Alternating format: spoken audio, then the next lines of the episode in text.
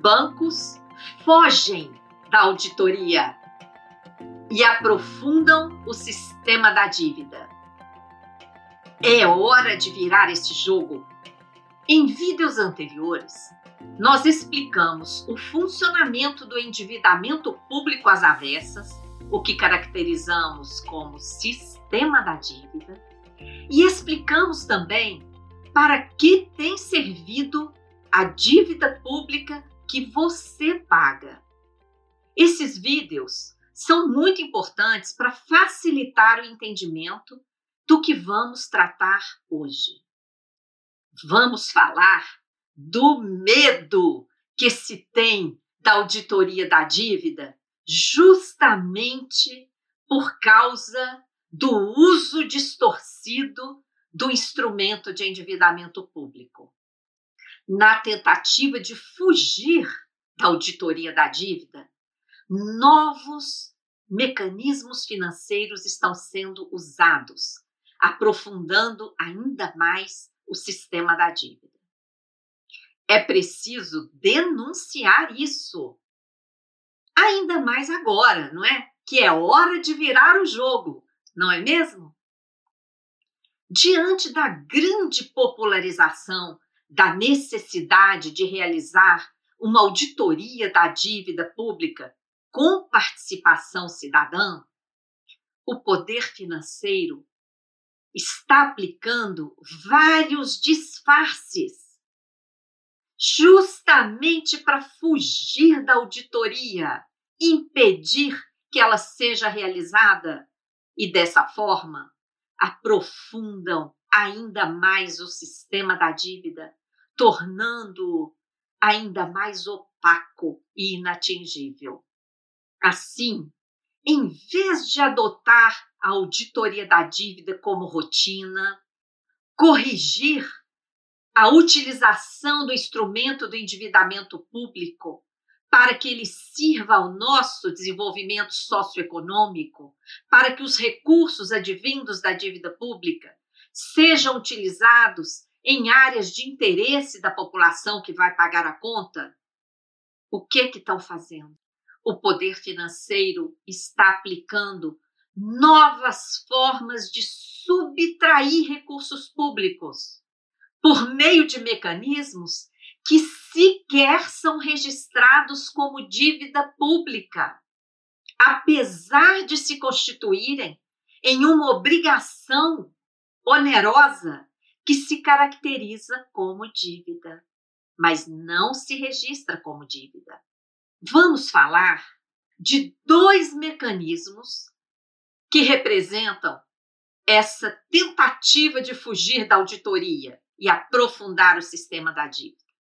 O primeiro é o mecanismo de remuneração da sobra de caixa dos bancos, que já explicamos um pouco no vídeo 14 da campanha, que trata da política monetária do Banco Central.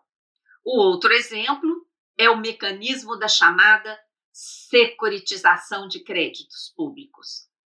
Com esses mecanismos, a dívida nem aparece na estatística oficial como dívida, tornando o sistema da dívida menos transparente ainda, enquanto a sangria de recursos continua acontecendo do mesmo jeito, alimentando esse sistema perverso. Vamos lá, vamos explicar.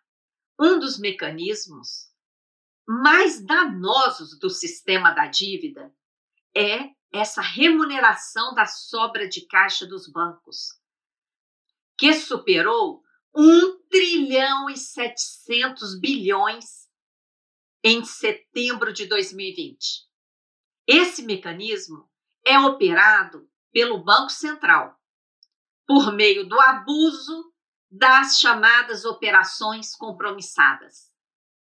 Como vocês podem ver aí no diagrama, essas operações compromissadas usam títulos da dívida pública para justificar essa remuneração parasita aos bancos. Essa remuneração é ilegal, como explicamos no vídeo 14. Os bancos depositam sua sobra de caixa no Banco Central. O Banco Central entrega títulos da dívida pública para os bancos e remunera diariamente. Às nossas custas. Dessa forma, mais de 1 trilhão e 700 bilhões da dívida pública interna federal corresponde a títulos públicos usados exclusivamente para remunerar a sobra de caixa dos bancos. Isso corresponde a 24% do PIB. É dinheiro que deveria estar circulando na economia, deveria estar sendo emprestado a empresas e famílias a juros baixinhos, circulando, gerando emprego, renda e atividade econômica. Mas fica parado no Banco Central, rendendo juros só para os bancos. Essa operação tem sido extremamente danosa para a economia brasileira, porque ao mesmo tempo ela aumenta a dívida pública, gera um gasto orçamentário brutal para remunerar os bancos, gera falsa escassez de moeda e, e produz elevação das taxas de juros de mercado, amarrando toda a economia. Todos esses passos estão aí nesse diagrama que vocês estão vendo na tela. Em vez de retornar à sociedade por meio de empréstimos a juro baixo, o dinheiro fica parado no caixa do Banco Central, rendendo juros somente aos bancos. Essa operação é tão grave que foi a principal responsável pela crise que temos enfrentado aqui no Brasil desde 2014, quando o PIB estacionou e em seguida caiu 7%, sem que tivéssemos tido aqui nenhum dos fatores que produzem crise, como temos denunciado desde 2016.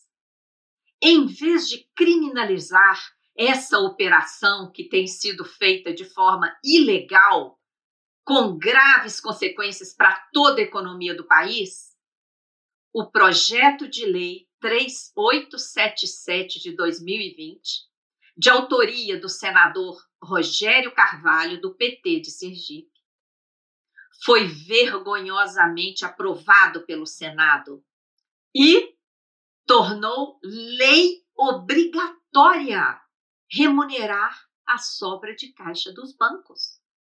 O mais infame é que esse projeto do senador do PT de Sergipe é contém o mesmo objetivo do projeto 9248 de 2017, apresentado por Temer e Ilan Goldfan.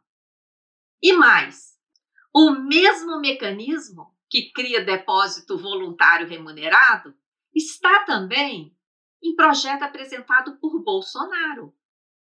PLP 112 2019, ou seja, quando a questão é de interesse da banca, todo mundo junto.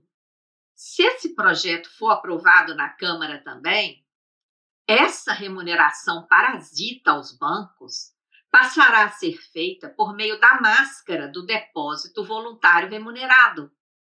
Os bancos vão depositar o que quiserem no Banco Central. E o Banco Central vai ter que remunerar.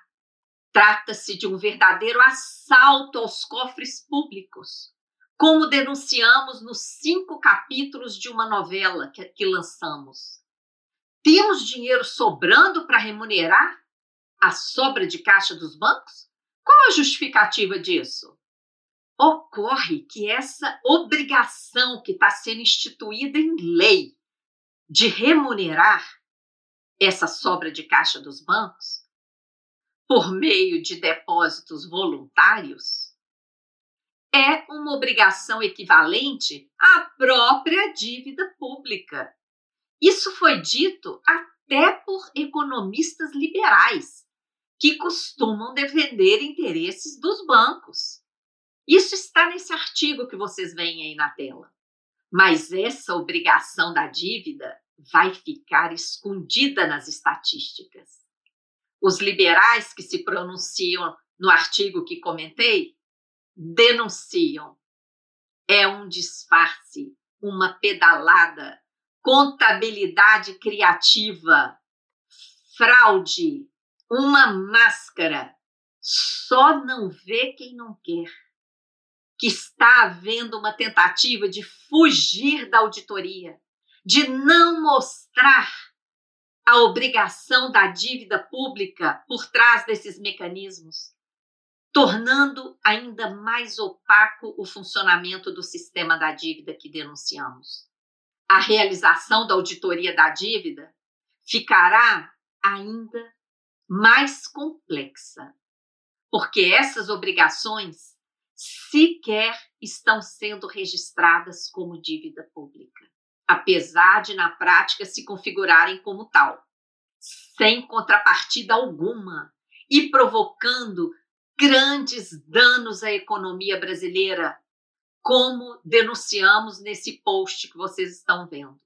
Outro mecanismo usado para fugir da auditoria e aprofundar o sistema da dívida é a chamada securitização de créditos públicos, uma praga que está se espalhando em vários estados e municípios do, do país.